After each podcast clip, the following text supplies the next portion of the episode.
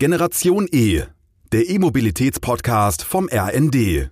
Herzlich willkommen bei Generation E. Mein Name ist Dorothee Heine und heute geht es um eine Art der Mobilität, die eine sehr wichtige Rolle in der Mobilitätswende spielt, die Bahn bzw. der Schienenverkehr.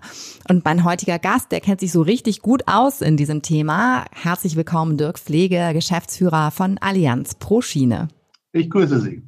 So, vorab zur Einordnung. Ich bin mir sicher, dass nicht jeder dieses Bündnis Allianz pro Schiene kennt. Was macht denn dieses Bündnis überhaupt und warum war es nötig, dass dieses Bündnis ins Leben gerufen wird? Ja, die Allianz pro Schiene ist im Jahr 2000 gegründet worden, also mittlerweile auch schon 22 Jahre alt. Und damals war äh, die Absicht, dass man eine starke Gegenstimme bilden wollte zur übermächtigen Autolobby. Ich glaube, so kann man es äh, am prägnantesten zusammenfassen, dass Deutschland eine Autorepublik ist äh, und das seit Jahrzehnten, wissen wir alle. Und äh, der Schienenverkehr hatte keine starke äh, politische Stimme hier in Berlin. Und ähm, ja, da haben wir die Allianz pro Schiene gegründet. Das war ein damals sehr ungewöhnliches Bündnis, weil es von vornherein äh, den Ansatz gab, die Zivilgesellschaft und die Bahnbranche unter einem Dach zu vereinen. Und äh, im Jahr 2000 war auch der Verbandsname ungewöhnlich, äh, einen äh, politisch arbeitenden Verband Allianz zu nennen. Ich glaube, da waren wir die Ersten. Damals gab es nur eine Nordallianz in Afghanistan als Verteidigungsbündnis, aber es gab keine NGO oder keinen Verband, der sich ähm, Allianz nannte. Also insofern, das fing bei der Namensgebung an, aber die Zusammensetzung und Finanzierung des Bündnisses ist genauso unkonventionell damals gewesen wie der Name und ist es aber auch noch heute. Also der Name ist nicht mehr unkonventionell, das hat Schule gemacht. Es gibt ganz viele Verbände und Zusammenschlüsse, die sich Allianz pro irgendwas nennen. Äh, aber äh, wir sind äh, eine gemeinnützige Organisation, werden aber trotzdem von der Wirtschaft finanziert. Und dieser dieses Spannungsverhältnis, was wir äh, ganz bewusst äh, auch nach außen kommunizieren, das ist höchst ungewöhnlich äh, und äh, führt zu interessanten Diskussionen verbandsintern. Das glaube ich sofort, wenn da verschiedene Stakeholder mit dabei sind. Aber Sie sprechen jetzt auch immer von wir. Wer ist denn der Verband? Also wer gehört denn zu dieser Allianz? Äh, angefangen sind auch noch Gründungsmitglieder dabei. Und wer fühlt sich denn heute noch dazu berufen, sozusagen sich laut zu machen für den Schienenverkehr, also für die Allianz pro Schiene?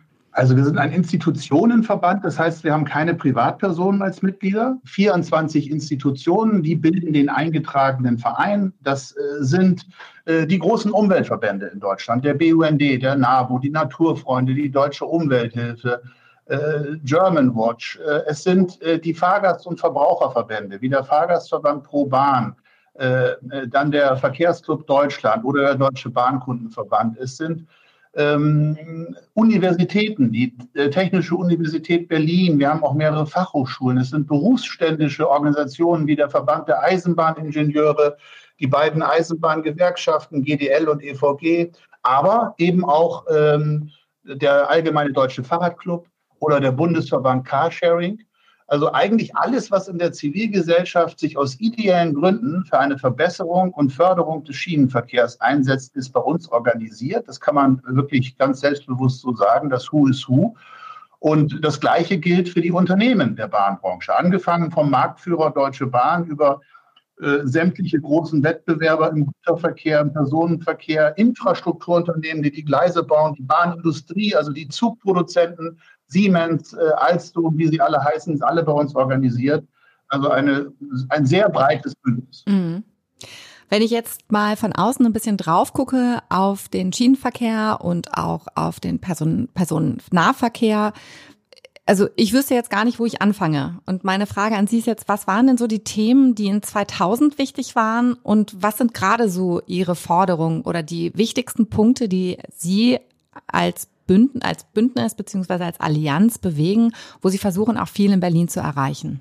Die ersten Jahre der Allianz pro Schiene waren sehr stark geprägt äh, vom Güterverkehr. Wir haben uns fast monothematisch eingesetzt für die Einführung der Lkw-Maut in Deutschland, nach Schweizer Vorbild.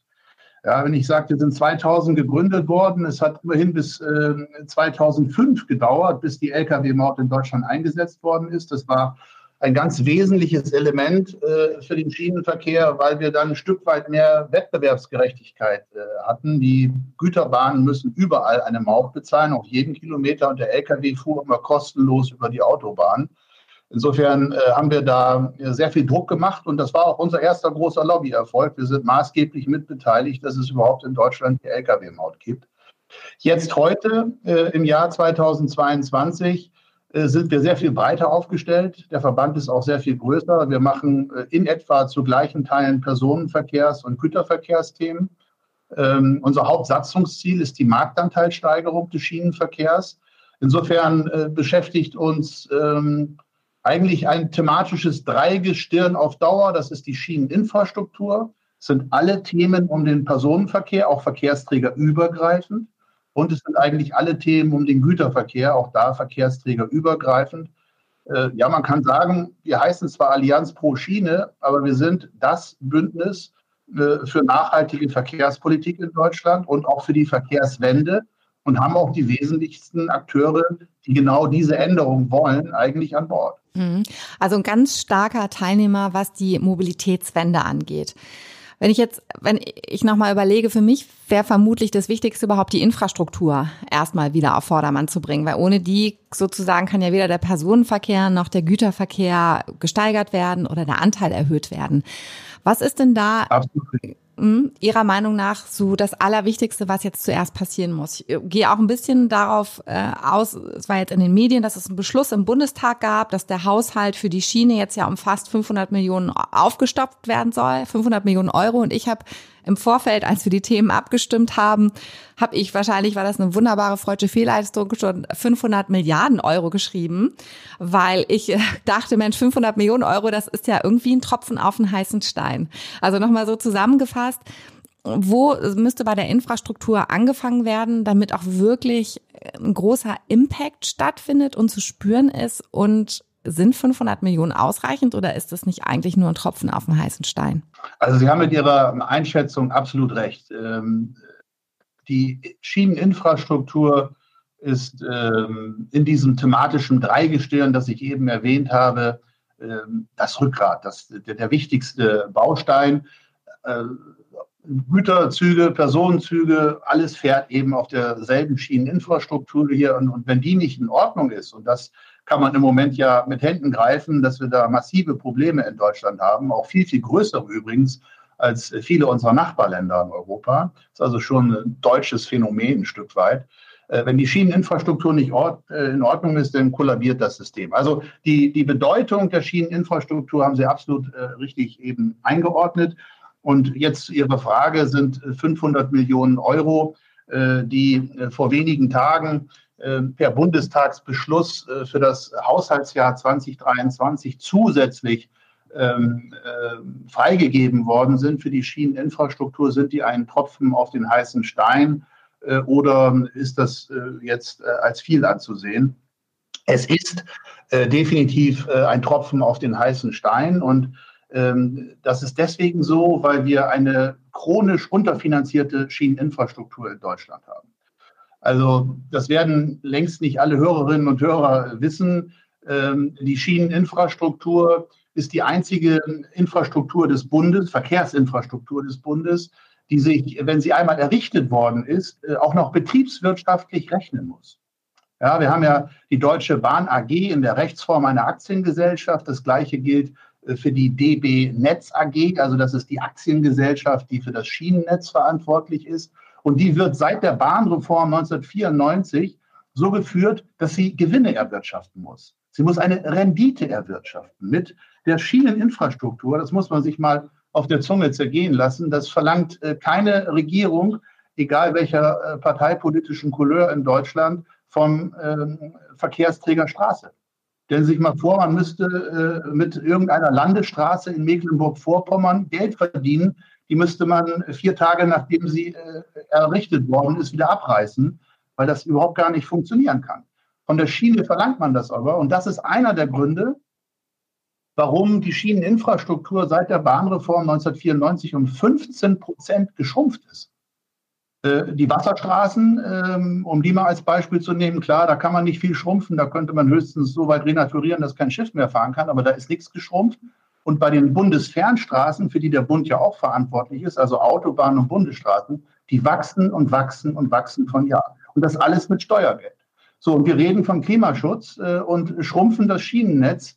Äh, das ist schon ein Stück aus dem Tollhaus. Und das ist ähm, eben auch der notwendige Hintergrund, um richtig einordnen zu können, ob diese 500 Millionen jetzt viel oder wenig sind, das ist äh, bei einer total chronisch unterfinanzierten Infrastruktur wirklich nur der Tropfen auf den heißen Stein. Was müsste Ihrer Meinung nach denn passieren, damit sozusagen ja, ich frage mich, was muss passieren, damit die Infrastruktur in Zukunft nicht mehr drunter leidet? Weil meines Erachtens ist natürlich klar, etwas, was Rendite abwerfen muss, da wird natürlich geguckt, wo gespart werden kann, beziehungsweise was profitabel ist.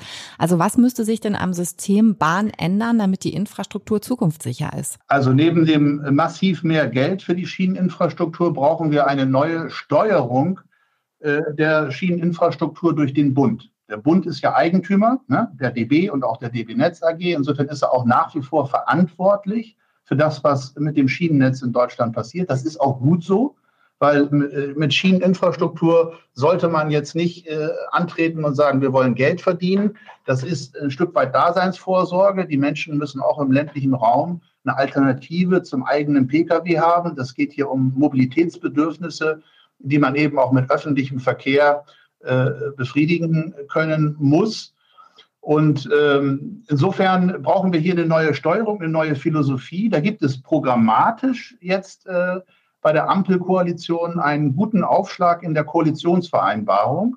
Die Ampel hat sich vorgenommen, eine gemeinwohlorientierte Infrastruktur zu schaffen. Großes äh, Reformvorhaben, das heißt, diese Fehlsteuerung, von der ich eben gesprochen habe, mit Renditeansprüchen und Schrumpfnetz, da will man jetzt weg und sagt, äh, wir wollen das unter volkswirtschaftlichen Gesichtspunkten stärker sehen und gemeinwohlorientiert. Allerdings ist es bislang äh, ein äh, frommer Wunsch äh, geblieben. Es gibt noch keinerlei belastbare Informationen, wie die Ampelkoalition sich das vorstellt. Auch der Sektor ist noch nicht wirklich äh, systematisch von der Bundesregierung einbezogen worden, auch nicht der Bundestag. Und der Verkehrsminister Wissing hat angekündigt, er möchte dieses Vorhaben, obwohl sie bislang äh, da nicht allzu viel äh, vorgelegt haben, äh, möchte er trotzdem das Vorhaben bis zum 1. Januar 2024 auf den Weg gebracht haben. Ich halte das für sehr ambitioniert, um es mal vorsichtig zu formulieren. Aber äh, die Richtung äh, stimmt auf jeden Fall, was die Ampel sich da vorgenommen hat. Mhm. Ein zeitliches Ziel zu definieren ist ja zumindest schon mal ein erster Schritt. Was würden Sie sich denn wünschen, was passieren müsste? Weil ich kann mir natürlich vorstellen, dass auch, wenn das wissen wir ja auch alle, wenn mehr Individualverkehr auf die Schiene verlegt wird, dann hilft es ja auch, die Klimaziele zu erreichen. Also nach äh, Frage angeschoben oder hinten rangepackt, welchen Einfluss hat denn die Bahn beim Erreichen, beim Erreichen der Klimaziele. Also wie viel von dem Personenindividualverkehr könnte auf die Schiene verlegt werden und was hätte das an Auswirkungen aufs Klima? Ohne eine massive Stärkung des Schienenverkehrs in Deutschland werden wir die Klimaziele im Verkehrsbereich nie erreichen. Also äh, da, da geht gar kein Weg äh, an der, äh, am Schienenverkehr vorbei. Das heißt, das Schienennetz darf nicht weiter schrumpfen, es muss wachsen müssen eine Trendumkehr hinkriegen. Deswegen auch äh, unsere Reaktivierungsbemühungen bei der Allianz Buschine. Wir setzen uns dafür ein, dass man auch stillgelegte Strecken wieder reaktiviert. Ähm, der Verkehrsbereich ist der einzige äh, Sektor, der keine CO2-Reduktion vorzuweisen hat, seit 1990 keine nennenswerte. Wir hatten jetzt einen kleinen Rückgang durch Corona, rechnet man diese Effekte raus. Die Corona-Effekte äh, haben wir keinerlei Fortschritte erzielt. Während alle anderen Sektoren von der Landwirtschaft über äh, Energieerzeugung, alles Mögliche, massive Einsparungen erreicht hat, äh, ist der Verkehrssektor das Klimaschutz-Sorgenkind Nummer eins in Deutschland. Und ähm, was wir als Allianz pro Schiene für eine Mehr halten, also für eine, eine, eine Fehlorientierung, und das wird von interessierter Seite immer wieder äh, gestreut, als ob das jetzt die Patentlösung wäre. Alleine auf Elektromobilität im Straßenverkehr zu setzen, wird uns nicht retten. äh, weder CO2-mäßig noch vom Flächenverbrauch noch äh, von den Unfallzahlen im Verkehr äh, noch äh, von vielen anderen negativen Umweltauswirkungen. Wir müssen äh, Verkehr in Gänze reduzieren. Es muss verlagert werden auf umweltfreundliche Verkehrsträger und da gehört übrigens auch das Fahrrad dazu, ja nicht nur die Schiene und der Bus genauso. Und es müssen Dinge optimiert werden pro Verkehrsträger, also ob das dann die Antriebe sind. Aber man darf auf keinen Fall die Antriebswende mit der Verkehrswende gleichsetzen. Das wäre eine, ähm, eine grobe Fehlentscheidung, wenn die Politik in diese Richtung gehen sollte. Klar, dass der Verband der Automobilindustrie immer so tut, als ob das die Patentlösung sei, äh, aber das ist deutlich zu kurz gesprungen. Und wie viele äh, man jetzt verlagern kann, das hängt von ganz vielen Parametern ab. Ähm, wie sind ähm, die Investitionen in Schiene und Straße. Wenn man jetzt richtig in die Schiene investiert, kann man auch sagen, wir machen einen Stopp beim Autobahnbau. Ja, das wäre zum Beispiel etwas, was ich für sachgerecht hielte. Man muss ja auch das Geld irgendwo herbekommen, man muss es umschichten. Und das Gleiche gilt für äh, Subventionen äh, im Verkehrsbereich. Ja. Warum ist weiterhin Kerosin steuerbefreit und wir haben die höchste Bahnstromsteuer in ganz Europa? Warum zahlt man, wenn man mit dem Flugzeug nach Frankreich fliegt, keine Mehrwertsteuer auf das Ticket? Wenn man mit dem Zug nach Frankreich möchte, zahlt man aber Mehrwertsteuer auf das Ticket, oft für den deutschen Anteil. Das sind nur mal zwei Beispiele von ganz, ganz vielen äh, Fehlanreizen, für die der Staat verantwortlich ist. Und von diesen ganzen Dingen hängt die Antwort auf Ihre Frage ab. Es wäre unredlich, wenn ich da jetzt mit so und so vielen Millionen Pkw und Lkw komme. Äh, das sind eben wirklich, das ist ein System und die Verkehrsträger hängen miteinander zusammen. Mhm. Ein Hebel, der jetzt ja realisiert wurde, ist vielleicht das 49-Euro-Ticket als Nachfolger für das 9-Euro-Ticket. Was halten Sie denn davon? Begrüßen Sie das? Und was ist Ihre Prognose für das 49-Euro-Ticket? Ja, das begrüßen wir sehr. Das ist eine Revolution für den äh, Nahverkehr, für den öffentlichen Verkehr in Deutschland. Wir haben da eine unsägliche Kleinstaaterei seit Jahrzehnten mit diesen ganzen verschiedenen Tarifverbünden. Kein Mensch versteht das mehr. Selbst die Fachleute scheitern oft äh, in fremden Städten äh, am Automaten. Äh, also das ist nicht ähm, äh, kundenfreundlich, was bislang an Tarifsystemen im öffentlichen Personennahverkehr existiert. Und vor dem Hintergrund ist eine bundesweit gültige Flatrate egal mit welchem Preisschild sie versehen, ist erstmal ein riesen Systemfortschritt. So, und wenn das Ganze digital buchbar sein soll, was wir jetzt ja eben auch nicht haben für ein äh, bundesweites Nahverkehrsticket, ist das ein weiterer Innovationstreiber. Und äh, wir sind sehr froh, dass es diese äh, Entscheidung jetzt gibt. Ähm, wir haben das sehr begrüßt. Was man natürlich auch hier nicht vergessen darf, äh, ein deutschlandweites digital buchbares Nahverkehrsticket alleine reicht natürlich nicht für die Verkehrswende. Es müssen auch mehr Busse und Bahnen fahren, gerade auch im ländlichen Raum. Was nützt mir das preislich attraktivste Ticket, äh, wenn kein Bus kommt äh, und oder die Haltestelle zu weit weg ist? Also äh, auch hier, wie mit der Antriebswende, das eine machen, aber das andere nicht lassen. Das heißt, äh, wir müssen das Angebot äh, ausbauen an Bus und Bahn, damit die Menschen eine Alternative zum Auto haben. Das ist ja was in der Diskussion oftmals, äh, das habe ich auch hier im Podcast immer wieder sozusagen, versuche ich mit in den Fokus zu rücken dass wir, die in der Stadt leben, natürlich wahnsinnig viel Wahlfreiheit haben, was unsere multimodale Mobilität angeht, aber leider im ländlichen Raum es nicht sehr demokratisch ist, sondern wirklich der einzige Weg, sich fortzubewegen, immer noch das Auto ist. Vielleicht, wenn man das auch gar nicht möchte. Ähm, aber Absolut, aber das 9-Euro-Ticket hat ja auch gezeigt, die Leute, die Menschen möchten Bus und Bahn fahren. Also sobald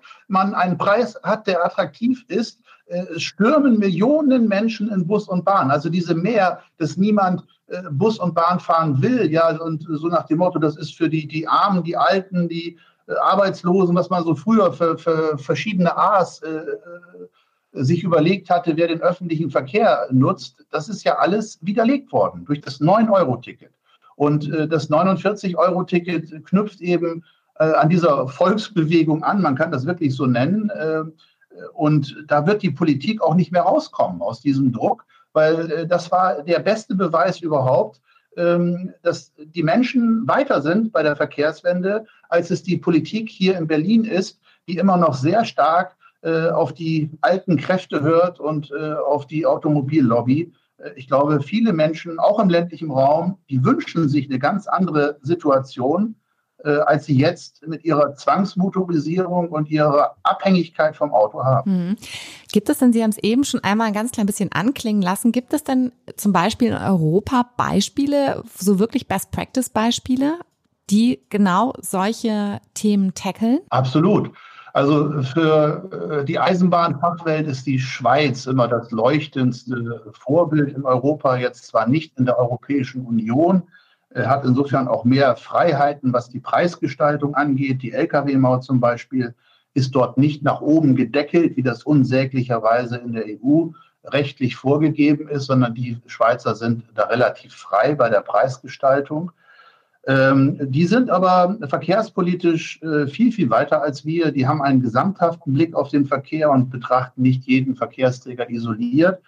Und wenn man mal die Marktanteile nimmt, äh, dann äh, haben die viel mehr Prozent des Güterverkehrs auf der Schiene als wir hier. Und das Gleiche gilt auch für den Personenverkehr. Also insofern verkehrspolitisch würde ich sagen, die Schweiz ist das Land schlechthin, wenn man äh, Güter- und Personenverkehr zusammendenkt. Und wenn man jetzt mal weltweit schaut, dann äh, ist äh, ein leuchtendes Vorbild für den Schienenpersonenverkehr ist Japan. Auch das weiß kaum jemand hier in Deutschland, aber Japan ist das einzige Hochtechnologie- und Industrieland, wo der Schienenverkehr einen größeren Marktanteil hat als der Pkw-Verkehr. Äh, und das sind, die haben immerhin mit Toyota ja, sind sie die Nummer eins weltweit, auch im Autobau, aber das ist ein totales Eisenbahnland äh, mit Hochgeschwindigkeit, mit einem perfekten Nahverkehr, pünktlichen Zügen, unglaublich. Und das Gleiche, auch für viele vielleicht überraschend, im Güterverkehr ist eins von vielen leuchtenden Beispielen sind die USA wo die Güterbahnen äh, eine ähnliche Relevanz und Dominanz im Markt haben wie der Lkw. Das ist so ein Kopf-an-Kopf-Rennen. Da sind wir in Deutschland überall meilenweit von entfernt. Wir haben hier in Deutschland einen Marktanteil der Güterbahn von nicht einmal 19 Prozent. Äh, die Amerikaner sind dabei äh, 40 Prozent. Und äh, im Personenverkehr sind wir hier so bei 10 Prozent in Deutschland, wenn man die S-Bahn auch mit reinrechnet. Und die Japaner äh, sind da bei 30 Prozent. Also das sind mal so Unterschiede, da sieht man, das sind ganz andere Mobilitätswelten. Es geht also, das ist ja auch das Schöne, wenn man sich, äh, so wie wir es tun, seit Jahrzehnten für die Verkehrswende engagiert, dann wird man ja oft so als Spinner abgetan und ja, wünscht dir was und äh, träum mal weiter. Nein, diese Zahlen zeigen eben, es geht. Die Schiene kann das, die Verkehrswende äh, lebt woanders deutlich stärker, als wir es hier in unserer äh, Bundesrepublik tun. Aber dann mal ganz konkret gefragt, was müsste denn passieren, damit wir genau solche Zahlen auch hier erreichen? Müssten neue Strecken gebaut werden? Ähm, müssten noch mehr Gelder zur Verfügung gestellt werden? Müssten Anreize geschafft werden für Unternehmen? Also wie würden wir sowohl beim Personenverkehr als auch beim Güterverkehr Hebel und auch Voraussetzungen schaffen, dass wir so höher am zweistelligen Bereich unterwegs sind? Ja, also die Infrastruktur, wir haben es eben schon gemeinsam besprochen, ist äh, einer der zentralen Schlüssel, nicht der einzige, aber einer der zentralen Schlüssel. Das heißt, die Schieneninfrastruktur muss massiv ertüchtigt werden. Hier muss viel mehr Geld rein. Es muss mehr Kapazität ins Schienennetz. Das dauert leider Gottes Jahre. Also das gehört auch zur Wahrheit dazu. Selbst wenn wir jetzt in Deutschland das Ruder komplett rumreißen, von einer jahrzehntelangen autozentrierten Politik hin zu einer wirklich offensiven Verkehrswendepolitik. Äh, haben wir in drei Jahren keine andere Mobilitätswelt hier in Deutschland, sondern wir reden da über fünf, zehn, 15 Jahre Minimum. Es hat ja auch Jahrzehnte gedauert, bis wir diese Autorepublik wurden, wie wir sind, auch von der Infrastruktur her. Das ist also ein Langfristprojekt. Aber diese Infrastruktursache alleine wäre viel zu wenig. Ein ganz zentraler Hebel äh, ist einfach ähm, die Kostensituation, die der Staat als die, die Rahmen sozusagen herstellt, die Kostenwahrheit im Verkehr. Da haben wir eben auf ganz, ganz vielen Ebenen eine Subventionierung des Pkw- und Lkw-Verkehrs. Und äh, das muss beendet werden. Das sind die großen äh, Treiber und Anreize, die diese Verkehrswende in Deutschland bislang verhindern. Und äh, hier müssen wir ähm, umswitchen. Wir haben äh, das Schweizer Institut Infras vor einigen Jahren mal beauftragt zu untersuchen, wie viele Folgekosten des motorisierten Straßenverkehrs werden eigentlich von der Allgemeinheit getragen. und nicht von den Verursachern, also Lkw und Pkw zusammen. Und das kommt auf die unglaubliche Summe, nur in Deutschland pro Jahr von 146 Milliarden Euro, die wir also an die kommenden Generationen abwälzen, an unsere Kinder, weil es eben CO2-Folgeschäden sind oder äh, Asthma, Krankheiten durch äh, Dieselpartikel vom Lkw und Pkw und so weiter. Kann man alles wissenschaftlich schön herleiten. Ähm, das ist, das ist unfassbare Fehlsteuerung, die hier äh, der Staat in der Mobilität vornimmt durch sein Bepreisungssystem und durch die falschen Anreize. Und das ist äh, mindestens eine genauso große Aufgabe wie die Schieneninfrastruktur zu ertüchtigen oder auch die Fahrradinfrastruktur, ähm, die ja auch wichtig ist für die Nahmobilität und die auch in einem grottigen Zustand ist. Da haben wir absolute Parallelen. Äh, also das kostet jeweils Milliarden bei der Infrastruktur, aber dieses Finanzthema, das ist völlig unterbelichtet hier in der Debatte. Warum ist es so unterbelichtet in Deutschland? Weil die regierenden Parteien, die äh, den Verkehrsminister jeweils gestellt haben, in den vergangenen Jahrzehnten bis heute dieses Thema nicht möchten. Sie reden zwar alle davon, dass man den Schienenverkehr vorantreiben möchte, aber sie agieren samt und sonders als Sachwalter des Status quo. Also etwas böse formuliert kann man sagen, die Schiene bekommt seit Jahrzehnten die schönen Worte und die Straße das Geld. ja. Das hat ja. heute nichts geändert. Und äh, insofern ist es eine Infrastruktur, auch ein Geldthema, aber auch das Thema Subventionen im Verkehrsbereich, Kostenwahrheit in, in der Mobilität. Das ist eine, eine riesen Finanzbaustelle, die wir da haben. Ja, also da gehe ich mit Ihnen Hand in Hand. Ich bin auch immer ein bisschen enttäuscht, wenn ich auf die letzten Jahrzehnte zurückgucke, wer alles äh, Verkehrsminister war. Hatte ich ja ein bisschen mehr erhofft in dieser Regierung, aber Mal gucken, was in den nächsten Jahren passiert und in der Tat auch da immer zu gucken, welcher Verkehr kostet der Gesellschaft etwas pro gefahrene Kilometer und wo ist ein Nutzen. Und da gibt's ja auch Zahlen, dass zum Beispiel der gefahrene Fahrradkilometer bringt einen Nutzen für die Gesellschaft. Ja, genau. So. Das entlastet die Krankenkassen, wenn die Leute nicht alle übergewichtig äh, in ihrem, äh, alleine in ihrem SUV sitzen. Äh, also das ist nicht nur schlecht für den Klimaschutz, das ist auch schlecht für die Gesundheit der Menschen. Da gibt es jede Menge wissenschaftliche Untersuchungen, dass jemand, der den ÖPNV nutzt oder erst recht beim Fahrradfahren,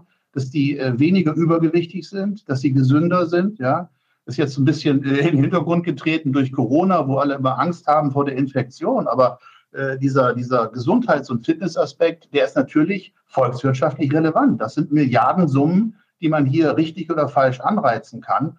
Äh, und auch ein, ein Thema, was so gut wie gar nicht in der öffentlichen Debatte eine Rolle spielt oder auch bei der Mobilitätsentscheidung der Menschen.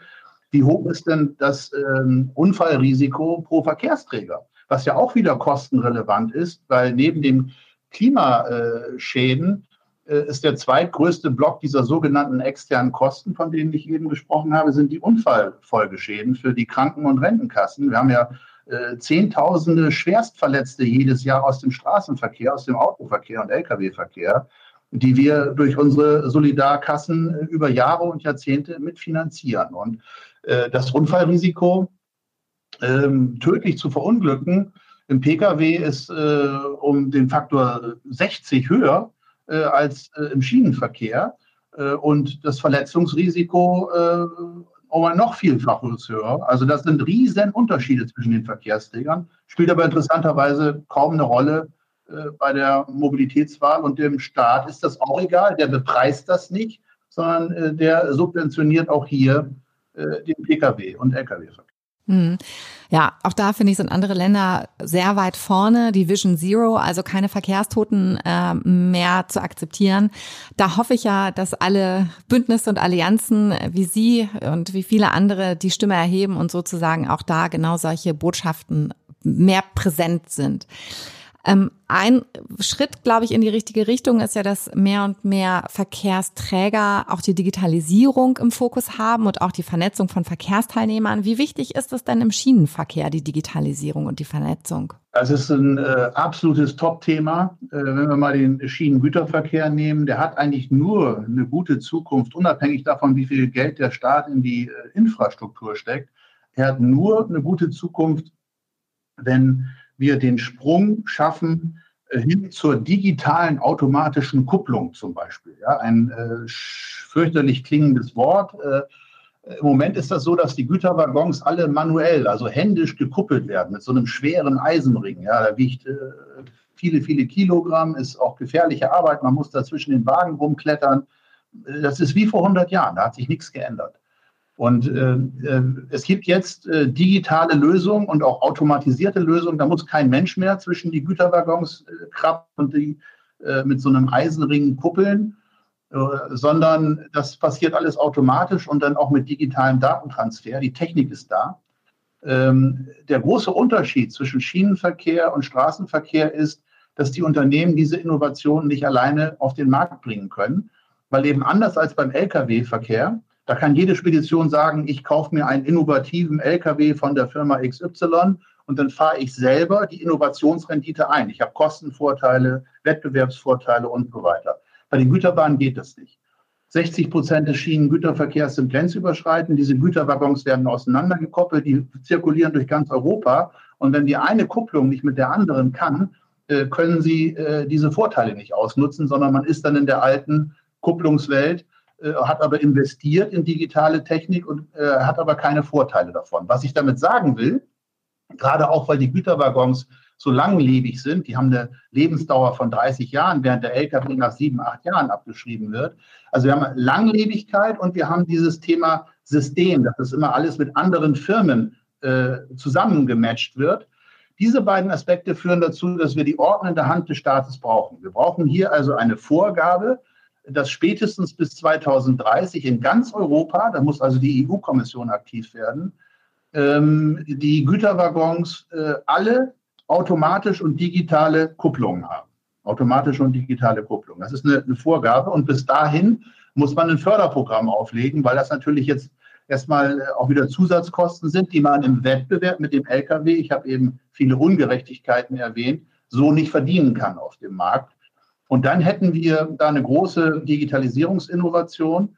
Und jenseits von dieser Kupplung, die da wirklich ganz wichtiges, großes Thema ist, äh, und die Finanzierung, wie gesagt, und auch das Ordnungsrecht noch gar nicht äh, eingetütet sind, obwohl äh, die Politik und die Branche seit Jahren davon reden. Aber jenseits dieser Güterverkehrsthematik haben wir es natürlich auch bei der Schieneninfrastruktur. Die kann man, anders als bei der Straße, die kann man auch komplett digitalisieren so dass wir keine Signale mehr brauchen äh, an den Schienenstrecken. Das gibt es heute schon bei Hochgeschwindigkeitsstrecken, auch in Deutschland, aber nur an wenigen Abschnitten.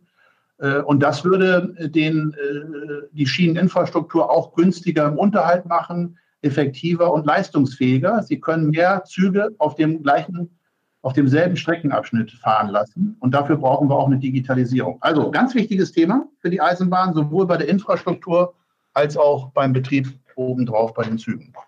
Hm, und sehr komplex, merke ich. Immer wenn sozusagen verschiedene Systeme miteinander arbeiten müssen, bedarf es oftmals einer Regulierung. Absolut.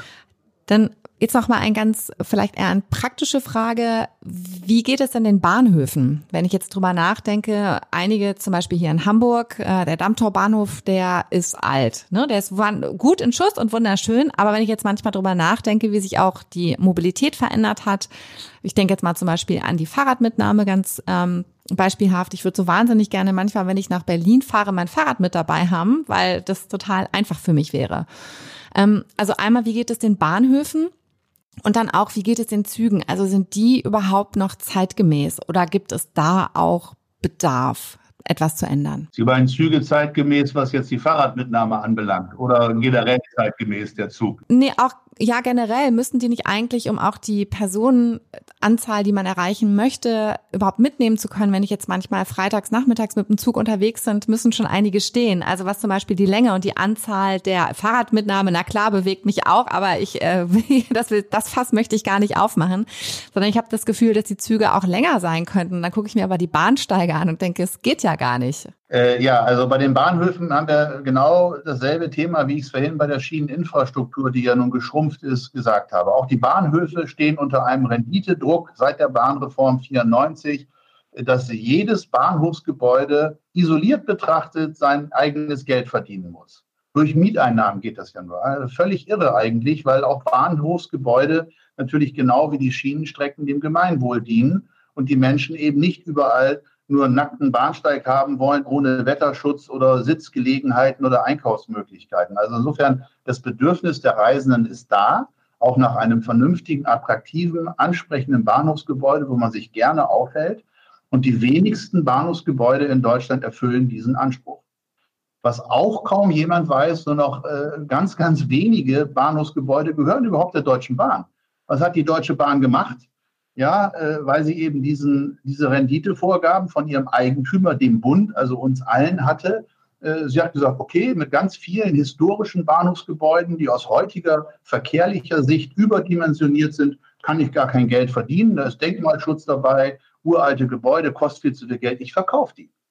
So, das heißt, äh, die Masse der auch gerade im ländlichen Raum existierenden Bahnhofsgebäude, die ein jämmerliches Bild abbilden teilweise, verfallen sind und so weiter, die gehören gar nicht mehr der Bahn, sind alle verkauft.